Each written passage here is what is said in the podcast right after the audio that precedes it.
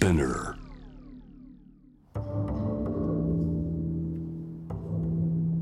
藤原信也新東京漂流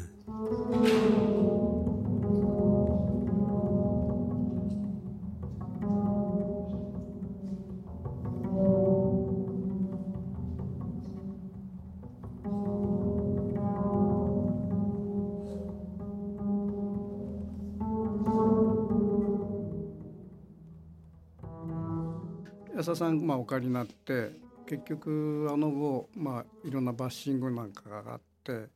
まあ、自己責任論なみたいなこう変なあのバッシングがあってですね。それであの後にパスポート発給を止められたんですか？えっと2018年の10月に帰ってきたんですけど、19年の1月に新しいパスポートをあの捕まってる時にパスポートなくしたので、新しいのを申請したんですけど発給しないと。うん。でその理由というのがその18年にシリアからトルコに出て日本に帰ってくる時にトルコが強制退去にし、え5年間の入国禁止をしていた。と。でえー日本の法律で、えー渡航先の放棄にえーよってえーその国に入ることが認められてないものに対しては旅券を発給しないことができるという法律があって。で、えーそれを理由にこの世界中どどこも行っちゃダメということになったんですけど、うんまあ、そもそもその法律自体が意味不明な法律というか、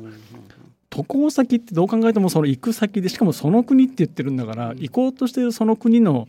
法律でしょと普通うんに読んだら思うんですけど、うん。あの渡航先というのはパスポートに書いてあるすべ渡航先である。要するにこの、えー全世界中であるっていう読み方であると言い始めて。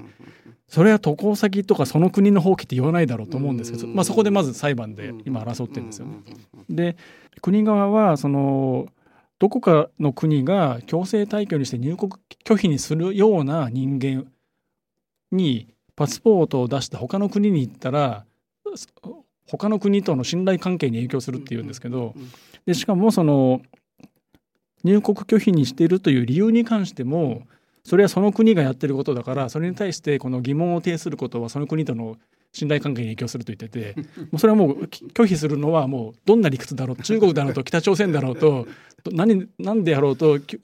入国拒否だったらそれは受け入れると。うんでえーそれを理由に世界中行っちゃダメって言うんですけどそんなほじゃあそのそれが国際審審議だって言うんですけどじゃあそんな法律どこにあるのって聞いたらどこにもないわけですよ。うんでこのまあ少なくともこう G7 の、えー国を調べたんですけどそんな法律どこにもないわけですよね。国際審議って言ってるけど日本だけがそんなこと言ってるわけですよ。でなんでそんな法律があるのかって言ったらもう結局あの戦後すぐできた法律なので、昭和26年とかにできた、うん。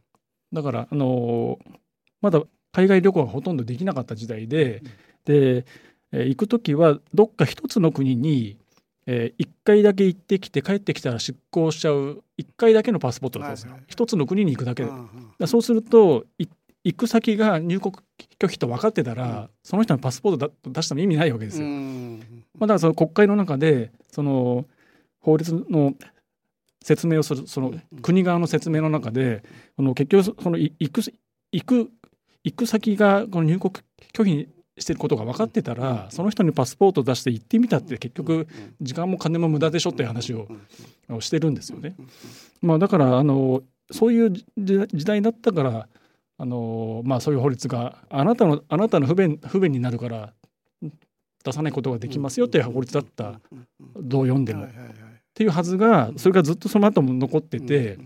おかしなことになってるんですけどまあよく言われるのが、えっと、人質になったようなやつは迷惑だから、うん。まあ、政府は出さないんでしょって思う人がいるんですけど迷惑え要するにこの公安を害する人には出さないっていう別の法律があるんですね。旅券法の中に。でそっちにすりゃいいわけですけどでそっちにすると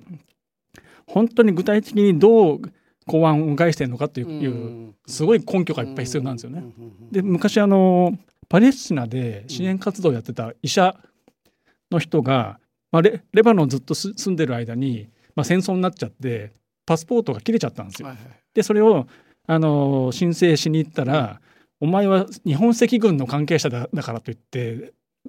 出なかったんですパスポートが。でそれで裁判になってででそれはその要するに公安を害する人物には発給しないという別の法律なんですね。で裁判になるとじゃあ本当に日本赤軍の関係者なのかっていうところでの争いになるわけですよ。要するにすごい大変なんですよねお互いに。でそれがそのどっかの国が入国拒否というだけでパスポート出さないってすごい簡単じゃないですか。はいはい。まあ、だからあのそんな審査もなくて、いやその国がやってるんだからその国の判断に口出せませんよと言ってその中身の審査もないし、というすごい便利な使われ方になってて私以外で、え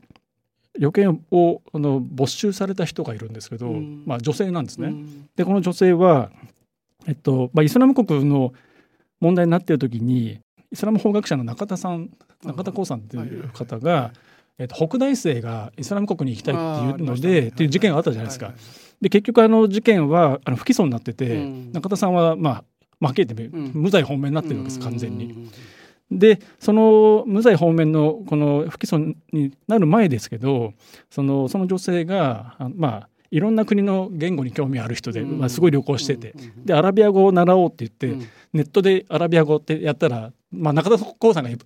最初出るわけです、大騒ぎだから。でで中田さんに連絡取ってアラビア語を34回習った、ニュースとか全然見ない人で、うん、そういう人だって全然知らずにやってた。でそしたら友達に「いや最近アラビア語を勉強してるのよ」って言って「でえどこで習ってんの?」って聞いたら「いや中田さんという人でえええその人やばい人だよ」って言われて やめたらしいんですけどその後にまあ当然その中田さんはあの監視されてるわけじゃないですか、まあまあバレてるわけですよ。でその後にこのイスラエルその女性がイスラエルに旅行に行こうとしたらもうもう空港にあの外務省とか来て「あんたどこに行くんだ」みたいな話になって「いやいやイスラエル行くだけですから」って言って行ってみたらイスラエルに入れなくて。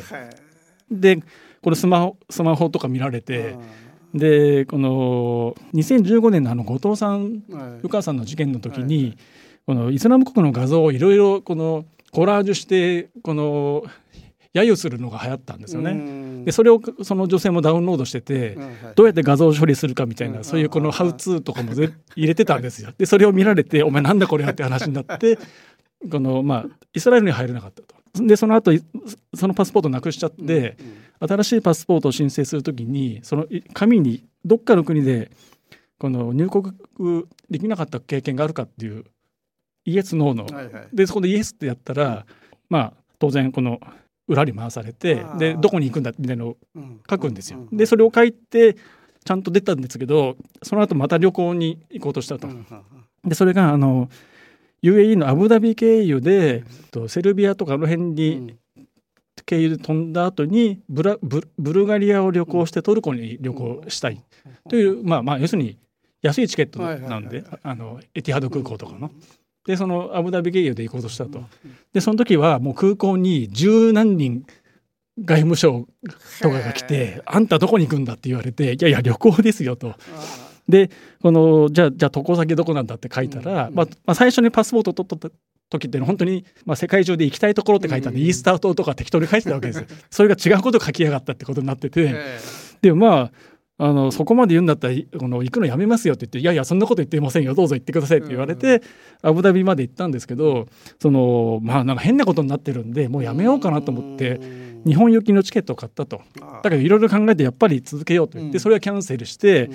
で結局そのもともとのその、えー、買ってたチケットはもうあの乗り遅れちゃってるん。で買い直したと。でそれがそのアブダビからクウェートを経由してオランダ経由で、えー、ブルガリアに行く飛行機だったと。でそれでクウェートまで行ってみたら、あの日本大使館がもう来てて。でもうクウェートが入ろうとしたわけじゃないですよ経由だから。飛行機から降りたところでもう捕まっちゃって。でスマホを見られて。で結局そのクウェート政府が、あのイスラム国戦闘員の画像を持ってるからイスラム国のせんこの関係者だだから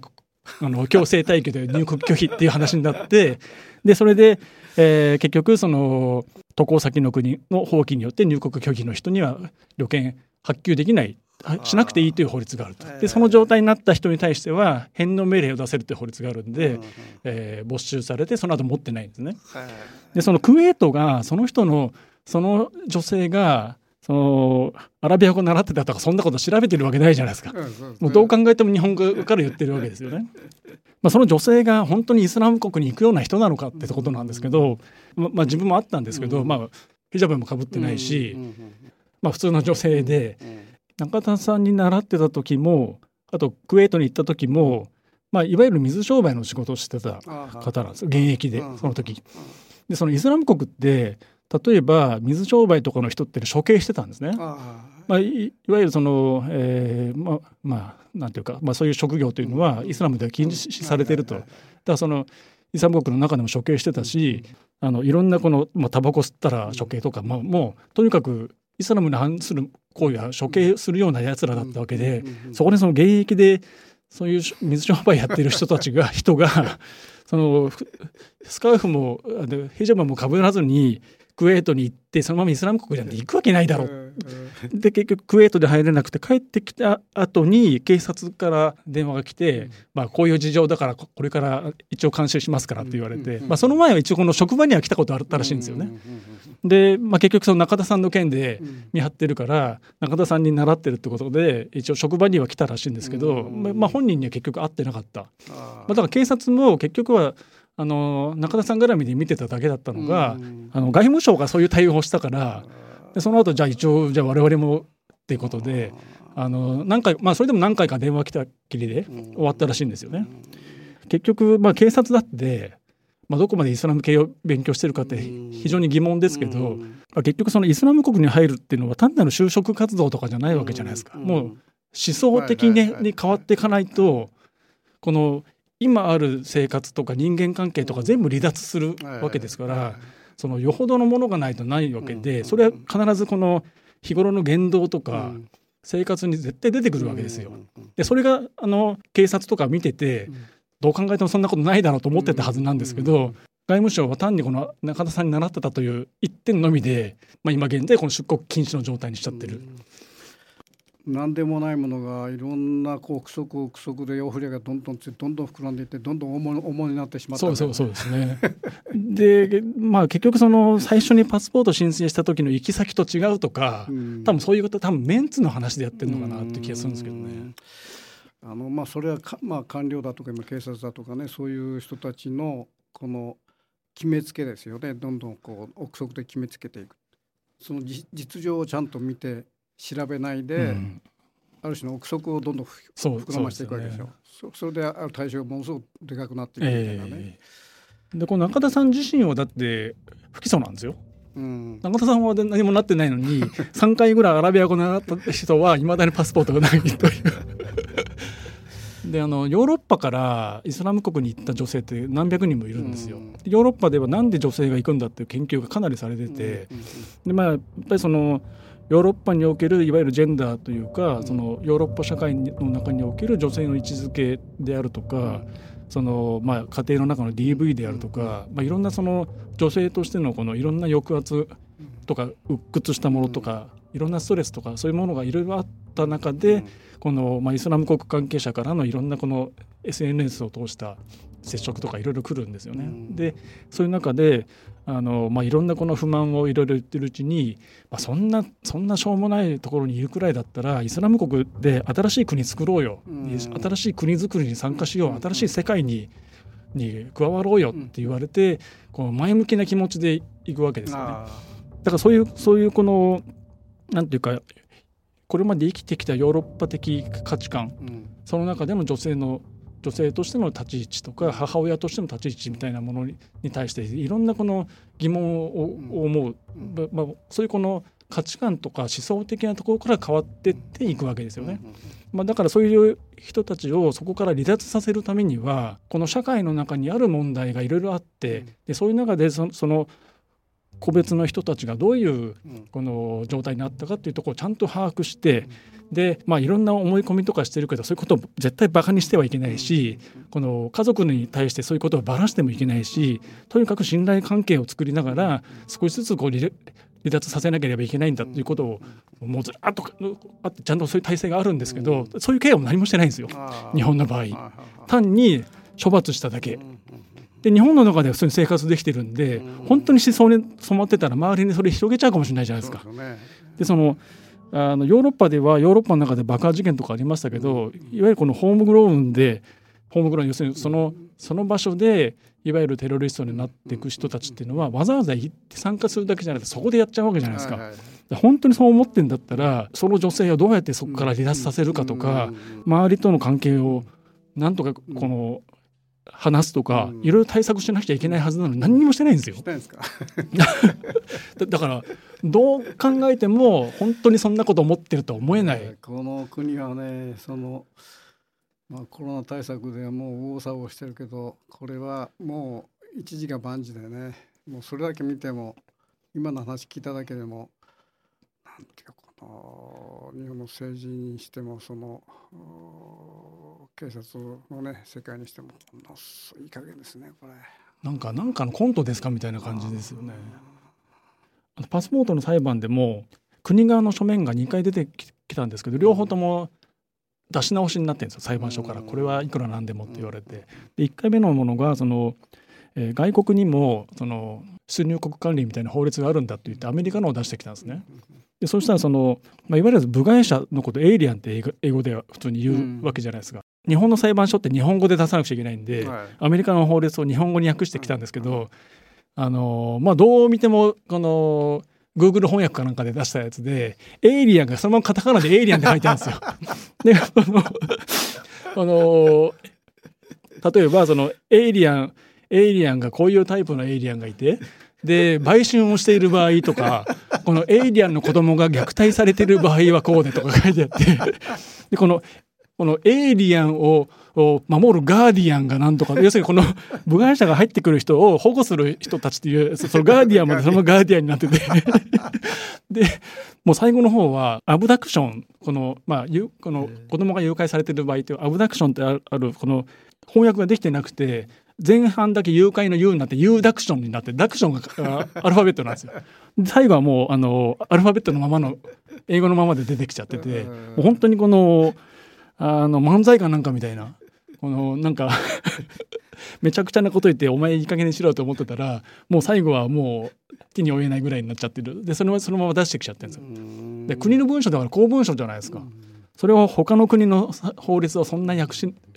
役で出してきててでも裁判所も今時いくらなんでもエイリアンはないでしょってことで 出し直しで一回伸びちゃったんですよ。まあ、そんな状態でなんなんか本気でやってるのかというか、要するに本気じゃなくても何やっても通る。その香港の話もそうですけど、むちゃくちゃやってもむちゃくちゃやった方の勝ちみたいな感じになってて、それがその旅券裁判やっててもそうだなという。今でもうすでに何回裁判やってるんですか？その旅券に関して。えっ、とこちらから2回出して相手が2回ですかね。で、まあ、国側が3か月ぐらい時間を時間を取って書面出してくるのが出し直しでまた3か月とかなってるんでそれが2回でなので。それはその決着の見通しっていうのはどうなんですか？いや結局あのトルコが入国禁止にしているという証拠をまず出してくれと言ったんですけど証拠が出てこないんですよね。で、えーまあ、19年の1月に申請をした時にもうトルコが入国禁止にしてるって言われたんですけど、うん、その証拠というのが、ままあ、本人聞いてないですからなんか書面であるでしょって言って要求したらあの在トルコの日本大使館がトルコの外務省からそうやって聞きましたと耳で、うんうん、という報告を日本の外務省に送った日本大使館からのファックスのコピーが出てきてそれだとトルコが入国禁止の証拠じゃなくて、うん、自分たちが言ってるだけじゃないですか。で、ね、しかもその日付が2月なんですよ。で1月の段階でトルコが入国禁止って言ってたのに証拠で出てきた日付が2月になってて、まあ、そういうこのめちゃくちゃな話になってて、でこ本人にも通告したと言って書面が来たんですけどその通告したって書いてあるのは強制退去しか書いてなくて、その通告した時間が夜の10時だと。えー、あの帰ってくる時の、で夜の10時ってもうその収容施設にいなかったんですよ、その収容施設の書類なんですけど、でもう外務省がチケットを手配してもうイスタンブールに飛行機で飛んだ後なんですよね。だからその外務省が手配したんだからその飛行機の日程を出してくれと。要するにこのアンタキアというシリアに近いところでその、えー、書面を見たって言ってるんだか言ってるんだかその、えー、その時にそこに私がいたのかどうかそのチケット見れば分かるんでチケット出してくれって言ったら嫌だって言って出出してこない。まあだからあの普通に考えるとめちゃくちゃ言ってるんですけどなんかめちゃくちゃ言っても通ると思ってる可能性があって。まあ、この今ちょっとその話けどもなかなかこれ厄介で仮にその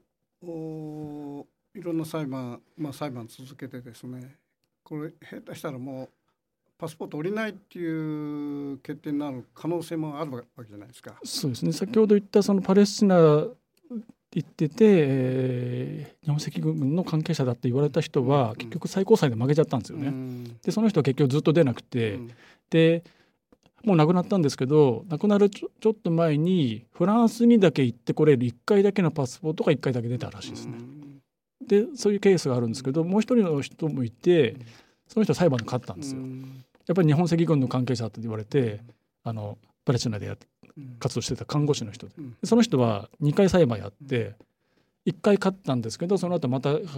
拒否されてでまた裁判やってそこで要するに日本赤軍の関係者じゃないというあの裁判所の判断が出て勝ったんですよね。でその人はまあ出たみたいですけど、まあ、自分の場合はそのトルコが入国禁止ってことなんで、トルコの入国禁止が解ければ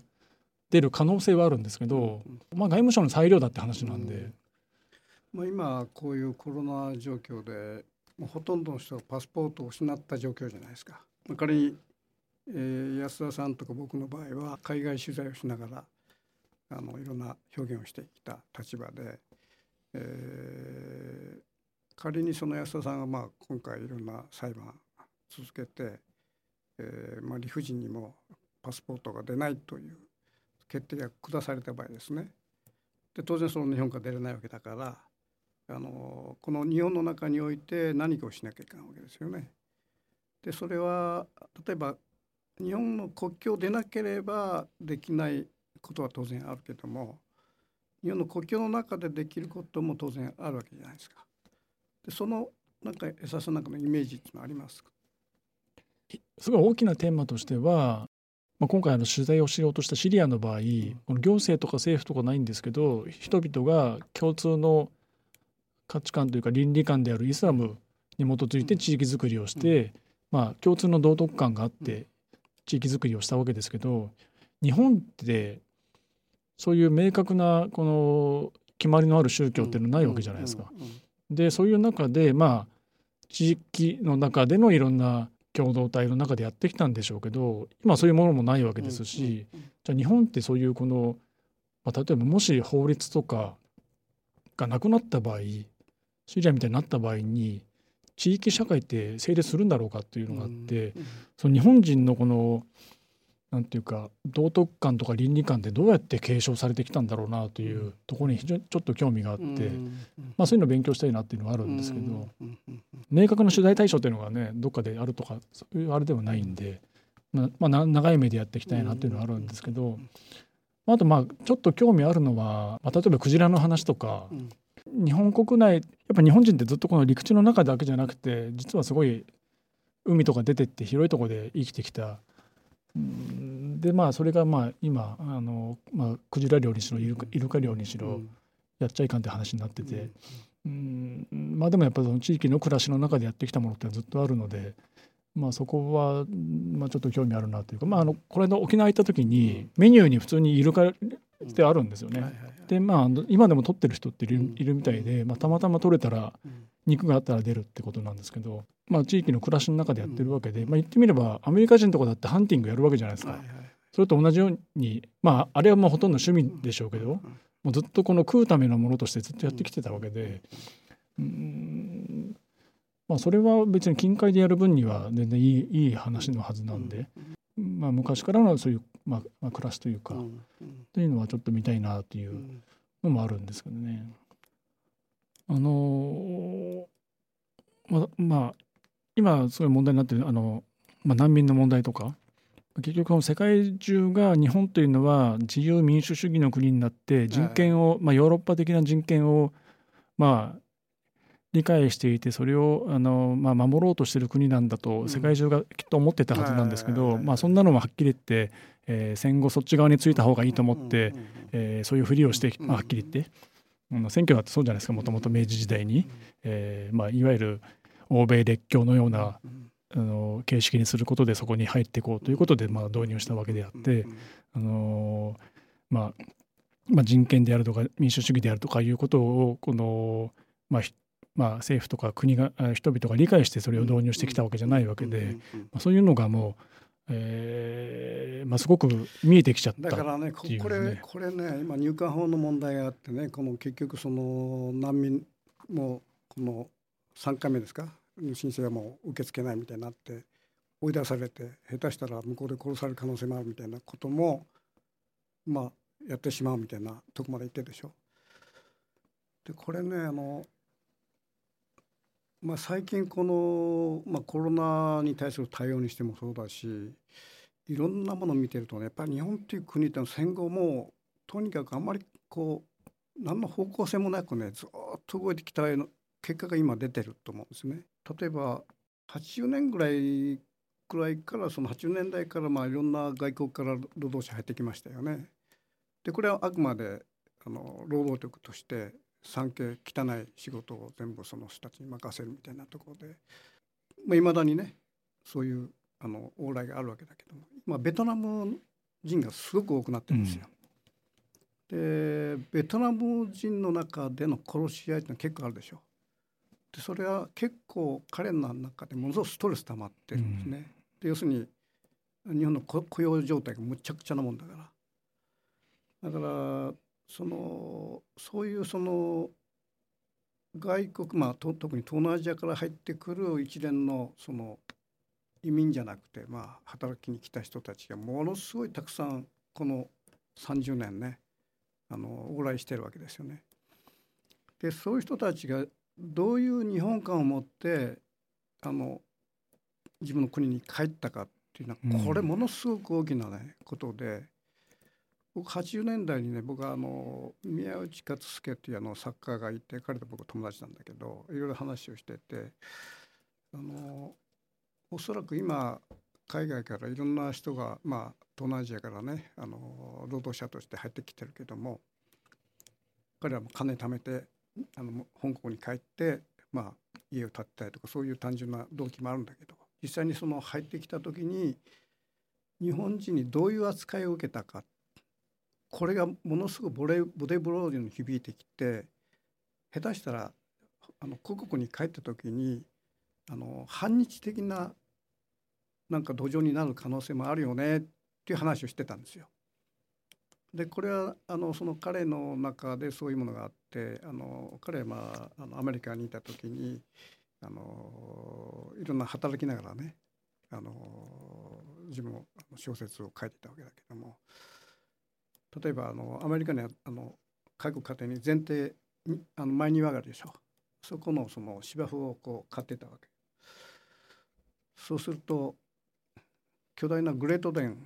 が2匹バーッと来てねピュッていう声とともあの唇とともにねあのグレートデンが襲ってきたのと。ですくみ上がってたら向こうでピュッていうあの唇が鳴ってそうするとグレートデンがバッと止まってそのまま引っ返していたと。で見たら向こうでそのパーティーやってたのねその家の人たちが。でそのあそこでまああの庭しようとしてる東洋人がいるからちょっと脅かしてるみたいなことであの口笛を吹いてグレートデンを仕掛けてそれで直前でこうあの戻してる。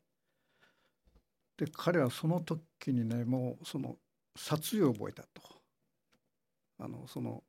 まあ、差別以上のねなんかもうある意味であの虫けら状態の関係になるわけでしょ。でそういう経験があるもんだからあのその今日本に来てる海外の、まあ、東南アジアの人たちが日本人にどういう扱いを受けるかそれが怨念となるのか親しみとなるかこのものすごく分かれ道があって仮にそれがその怨念になった場合ねその故国に帰ってこれ下手したらあの反日のね先導する立場になる可能性もあるよねっていう話してたんですよ。うん、あとごく最近ねあのベトナム大使だった人があの今あの小学館であの本を書いてんだけどもその人がまさにそのことを言っててあの一時期あの中国で反日抗日運動がわーっと燃え上がったことあったでしょ。あれはね日本の出稼ぎの人たちがものすごく多かったんだと。その先導してる立場の人がね。ということは一時ほら中国人がすごく多かったじゃないですか。今も多いんだけど、うん、今ベトナム系多いんだけど。その人たちで日本で辛酸をなめたあのまあいわゆる、えー、出稼ぎ労働者が空国に帰って反日のその運動を見てみると彼らが先頭立ってたらしいの。だからこのやっぱりその今の入管法もそうだけど日本という国家があの他者に対してどういうふうなスタンスでどうむかどういう向かい合い方をするかっていうのは、まあ、これはその、えー、公の立場であれ個人の立場であれねすごく本当は大事なことなんだけどこれがものすごくないがしにされてる。まあ、個人の中ではすごくこうまああの向こうから来た来た労働者ものすごく手厚くねやってる人も当然いるんだけどほとんどがもうブラック的な扱いでしょ。まあ、そういう意味で今そのベトナムの労働者問題が今ものすごくあってベトナムもたくさん来てますからねベトナムの子供が殺されたりとかベトナム人同士で殺し合いしたとしたりとかあの豚を盗んだりとかそういうものすごくイレギュラーな事件がどんどんできて出てきてるんですよね。これはやっぱり元を正せばやっぱりこの出稼ぎのベトナム人労働者が日本人にどういう扱いを受けてるのかっていうことのやっぱり一つのこの表れだと僕は思ってるんだけども、うん、まあ、そういう意味でね この日本という国のに対する他の他者に対するあのスタンスがね思いのほかねこれは他の国に比べるとね、まあ、非人間的っていうのはもう徐々に分かってきてそれがまあ今の入管法の問題にも出てきてるわけですよね。えー、技能実習生という形で一応合法的に日本でこの技術を身につけて働けるという、まあ、国が作った制度で来るのに、それで来るために借金をしてで来てみたらもうめちゃくちゃ安い金額で働かされてまあまあ以前は、まあ、例えば難民申請を、まあ、要するに旅行できたのに難民申請をやってそのままえー、審査している間2年3年かかるんでその間その在留許可が出てその間働いて最終的にダメだったら帰ってくるっていう、まあ、労働者がいたわけですよね。でまあそれは本当にこのえーまあ、形式的には難民申請者であってその間生活するための仕事なんですけど、まあ、それを利用してあの就労した人ももちろんたくさんいるわけですよね。あのでその場合っていうのは彼らはもうそれ分かってきてる人たちっていうのもたくさんいて、まあ、帰れって言われたら素直に帰るんですけど彼ら来る段階でもちろんブローカーに金払ってきててでまあまあそういうそういうまあはっきり言って嘘ついてやってるっていう認識も彼らあるので、まあ、ある程度のこの、まあ、ものはまあ了解してやってた。まあ、まあそれいいとは言いませんけど一応この在留許可があってなので、まあ、日本人よりは安いにしてもちゃんとこの雇用計画契約結んで税金も払ってその間年金も払って、まあ、年金その後帰る時に返されるんですけど、まあ、そういうこの一応ちゃんと制度の中でやってはいる、まあ、でも基本的にこの正式な制度じゃなかったわけですよね。でまあ彼らもそれ分かってやってたのでお互い了解がある程度あったと思うんですけど技能実習制度ってちゃんとしたこの国として制度でやってやったはずなのにあのちゃんとその決まり通りで来たはずなのがその扱いっていうのは、このだからこれまでよりもあの彼らが感じるこの,、あこの感情は違うと思うんですよね。先日あの、えーと、ネパール人の友人が、えーと、帰国してで彼はあの2010年にその前に日本で働いてたおじさんが亡くなって急急日本で。でその引き取りに来るってことで特別にビザが出たですけど来たところで自分が難民の申請してでそのままずっと働いて10年ちょっといて、えー、かなり稼いで、でこれで帰ったんですけど結局その3回申請でもうほぼ今ダメになってて、でで最近来てる人はもう1回でダメになっててネネパールなんか特に。で2年ぐらいでみんな帰っていくんですけど、まあ、友人の彼は結局10年ちょっといて、まあ、ちゃんとした在留許可持ってたんで工場で働いてで結局いくら送金したのって聞いたら1600万円って言ってて、すごいね。でまああの、まあ、前から知ってるんであの、イラクで料理人やった時に、クウェートで一緒に就職活動してたやつなんですよね。で元軍人でムキムキだったやつで、でまあいろんな国で出稼ぎやってたやつで、えー、ネパールにも遊びに行ったことあるんですよ。で本当にこの掘ったて小屋じゃないけど、あのコンクリートの1階建ての、ボロい家に住んでたのが家建ったって言って写真見せてくれたら2階建ての5点が建ってて お前よかったねっていう。でそれが結局もうあの3回目でダメになった時に、もうこれ以上いらんないからそのまま不法滞在で続けてたんですよね。でそれが結局工場とかちゃんとした仕事は無理なんで解体解体業者で働いてたと、まあ、そういうのいっぱい捕まってるんですよね今最近ニュース見ると。寮みたいなところにみんなで住むんですアパートに、もうもう一部屋5人とか住んでて、まあ、みんな不法滞在の人たちで。でそこにいるママママって言ってます、要するにママとおばあちゃんがそこで「あんた今日どこの現場に行ってきなさい」って言われてそのまま現場に行くんで寮と現場しかないからほぼ捕まらないで、であの1日大体日本人の求人見ると1万2,000とか出るんですけど、彼ら8,000円ぐらいでやってて、まあ、安い労働力で。で結局彼はそうムキムキだったんで、そこでまあ軍人だし、働き者でかなり気に入られたんですけど、ふん粉塵が出るじゃないですか解体、もうなんかこの辺真っ白の写真とか見せてくれたんですけどその後もう咳が止まんなくなってでこの間帰る前に会ったんですけどもうムキムキだったのがもう。もう全然筋肉なくなってもうずっと咳してて。でもうこれはもうこれ以上無理だから帰るわって言って。で病院に行くと保険効かないから20万円取られたとか。ままあアスベストとかそういうあれですかね。あの多分あのコンクリートの粉塵とか吸っちゃって。いやまあだから彼らのそういったこのまあ不法就労も含めてでそういう人たちがいるってことはもう日本の経済の中にまあ組み込まれててでまあはっきり言って需要があって彼らはやってるんですよね。で、まあ、結局彼らはあの日本にいる間って本当にボロいとこ住んでてまだこんな建物残ってんのっていうこのボロいアパートに住んで3人4人一緒に住んでで、まあ、日本でほとんど金は使わないでもうほぼ送金してだから日本で稼いだ金は日本に落とさないわけですよ。まあまあ出稼ぎだからしょうがないんですけどまあそんなことだったら難民とか日本に生活基盤がある人たちに日本で生活してもらうっていうことで住んでもらった方がはるかにいいと思うしあの結局不法就労でこのちゃんとしたこの粉塵対策とかもなく安く働かさせるくらいだったらちゃんとそのまあ、技能実習生でもいいんですけどちゃんとした制度にしてちゃんとしたこの契約があってちゃんとした給料を出してちゃんとした人として扱い扱ってでその代わりこのちゃんとこの、えー、把握できるような制度にするっていうんだったら分かるんですけど結局その合法的な形で、うん、あの搾取するだけのことになってて、うん、だからその裏の社会だったものを裏の社会でブローカーと通してこの裏でやってた話を国家が正式にやり始めてそれが制度それによって制度が良くなるかと思ったらこの単に国家がそれやり始めただけになっててそれはやっぱり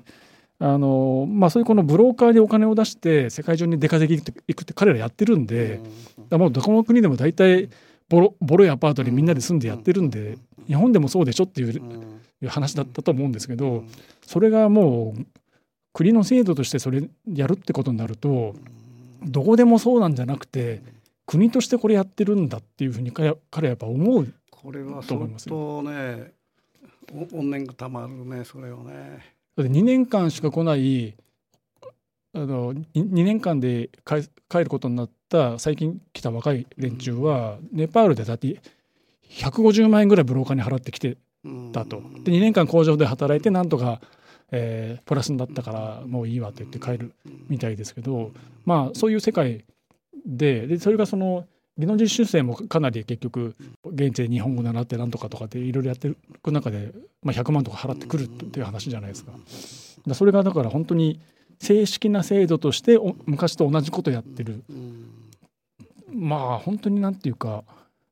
日本に働きに来る人たちの権利とか人権であるとかそういうものを考えて制度にしたんじゃなくて単に正式なあの国が管理できるこの公営の搾取構造を作っただけというか作り、うん、ブローカーの世界じゃなくしただけという、むしろブローカーから連れてこられて使いあの使いあのブラックで使われてねあの返されるまだまだましね。うん、うん、まあ、彼らも了解してくるわけですからね。まあ、それもひどい目にあったりとかはかなりあるんですけど、まあ、世界中でも。やっぱそういうふうにこう粉塵吸い込んでその体壊してもう帰ったりする人間結構多いんでしょうね。ああだと思いますね。まあある意味外国労働者の使い捨てっていうのね、ことでななんとか経済を持ってるみたいな変なとこあって日本人はそういう仕事はしたくないわけだし、そういうところにこの合法的に外国人を、まあまあはめ込んでっていういう感じですよね。まあ、今このこういうコロナ時代だからそういうさまつな問題にね日本は関わっておれないわけですよ。だから、まあ、そういう意味じゃ非常にこう不幸な時代なんだけども今これあの安田さんこれあの裁判されててそれなりにやっぱり裁判っていうのはあの時間も金も取られるでしょ？えー、っと弁護団が手弁当でやってくれてて、まあ、やっぱり非常に意味のあるものだということでやってくれてるんで、費用は全然そんなかからずやれてるんですけど。ただ今特に安田さんの場合海外取材を主でやってこられてるから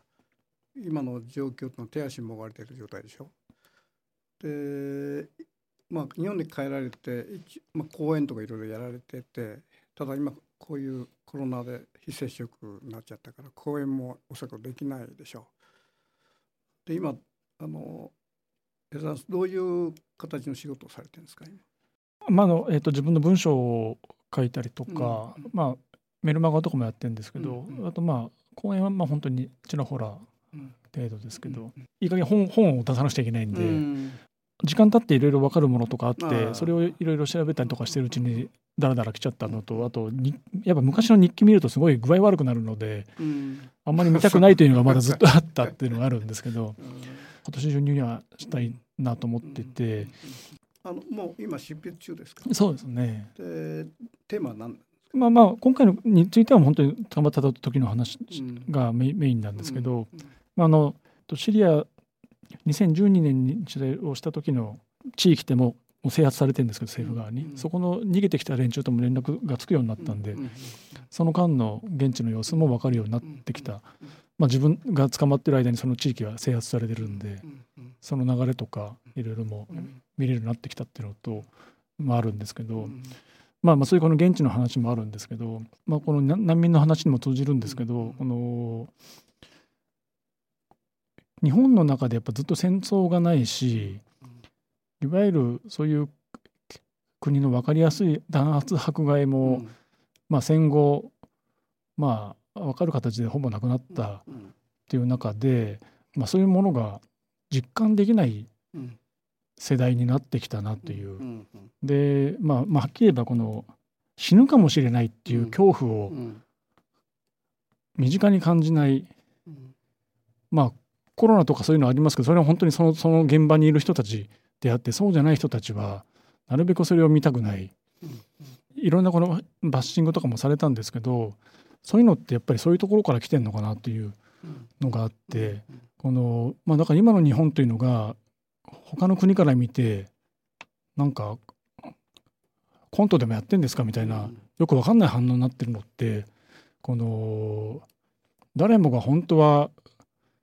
身近にっていうか当たり前ににこの接するはずのこの死とかそういうものに対しての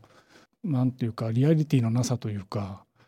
そういうものがすごく大きいのかなと思ってて、うん、例えばね今あのインドでものすごいコロナがあの変異ウイルスで蔓延してで割とインドの報道多いでしょ今。そうすると大体このなんていうかな酸素ボンベが足りないとかねその道端のなんかどっかわけわからんところで人が寝転がってもううなってるとかから病院に行ったらもうもう横に一列にコロナの人が並んでもううあえいでるとかねそういう地獄風景をたくさん見るわけですよ。でインドすごいなこんなことになってんだみたいなそういう意識で見てるじゃないですか。だけど実情は今の大阪の方がインドより致死率致死率高いんですよあの100万人あたりのね。ということは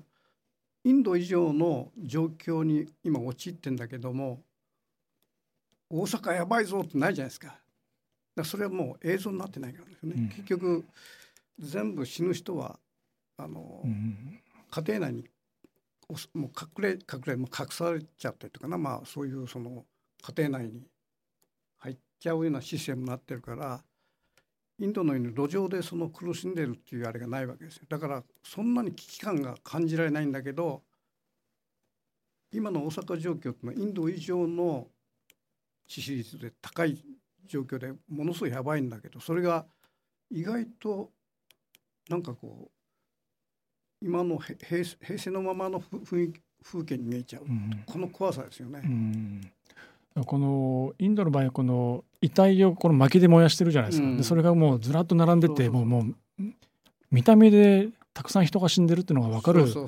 からこれはやばいと思うわけですけどその知らないうちに人がいなくなっててその数字だけを見るっていうのはもう全くやっぱり理解できないですもんね。だからあのインドでまあ死体をどんどん焼いてる風景とかああいうふうにもうコロナでエグモにつながなきゃいけないぐらいの重症患者がねあのテレビカメラにさらされて映ってる風景ってのは日本じゃありえないわけですよ。うん、であれ見るからインドすごいこれやばいぞみたいなあるんだけど結局それは表に出ないだけで今の大阪の中では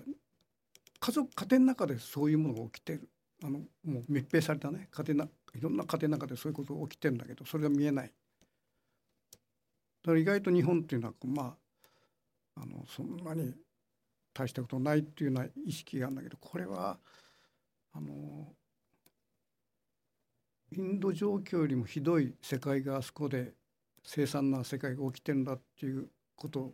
が分からないシステムなんですよねこれ。まあ、結局重症病棟がいっぱいになっちゃってたらもう治療できないわけですから、まあ、だから感染者数が他の国と比べて数字的に多くない、まあ、検査どんぐらいしてるかってありますけど多くないからといって病院に入れなければ死んでしまうわけですから、まあ、それはもう間違いなくもうあの、まあ、崩壊状態というかになっているわけですけどそれが見えないわけですもんね。そのまあ、メディアが取材をして病院のあのインタビューとかいろいろ出ますけどやっぱりそのそこで人が亡くなってってる亡くなった家族がいるとかいうところは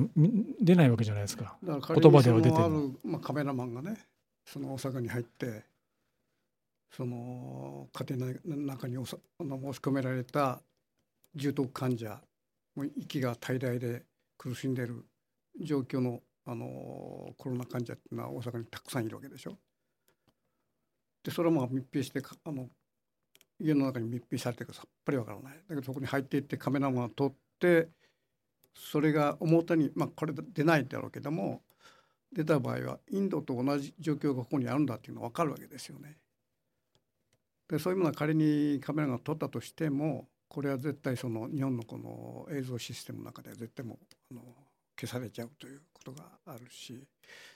まあ、その日本人の危機感のなさっていうのはやっぱそういうこの報道のシステムにもあるんですよね。このそういうもの取ってはいけないとか、そのそれをこの表に出してはいけないとかそういうこの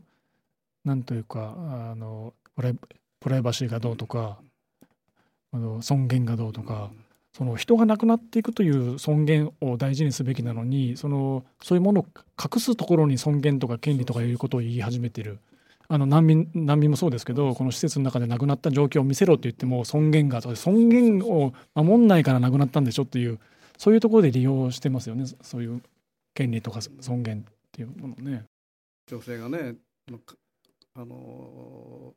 入管に管理されてお亡くなりになったじゃないですか。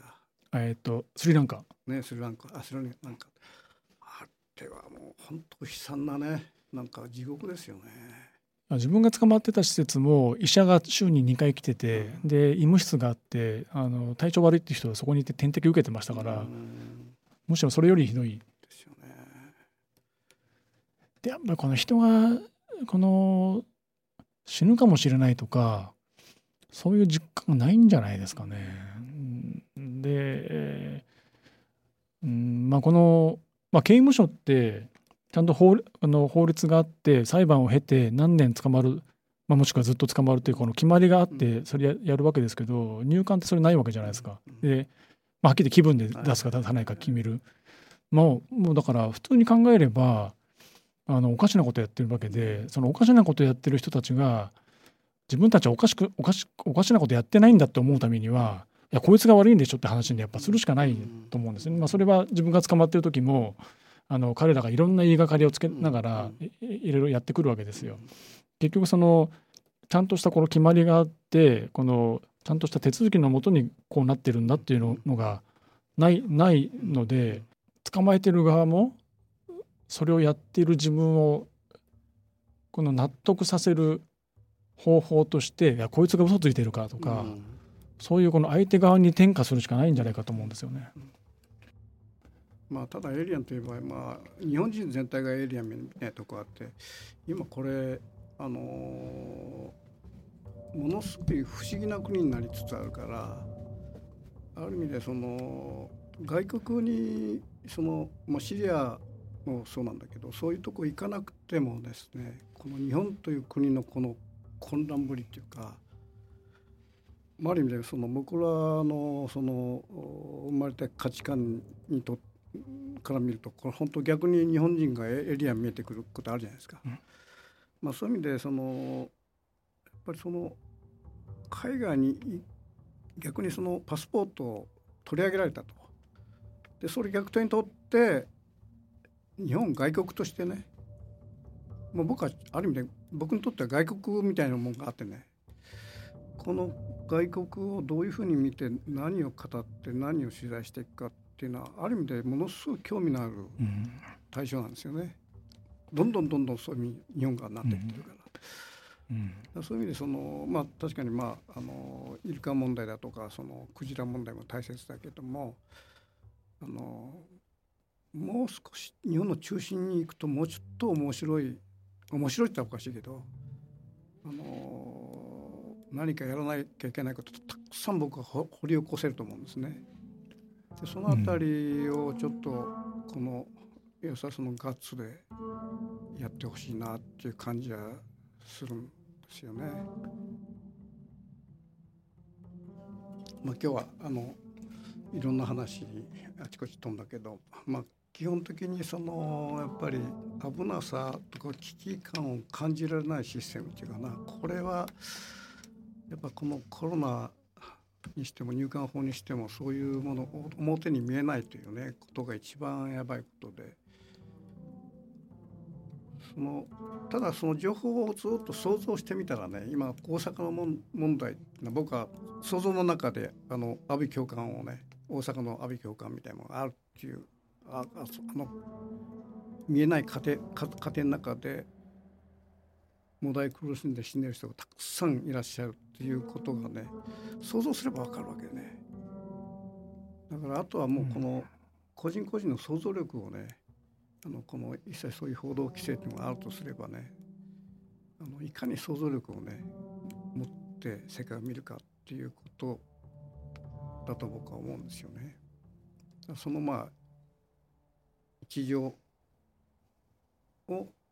するのが僕らのまあジャーナリストの役目だと思ってるんですね。うん、じゃあはい、どうもありがとうございました。ありがとうございました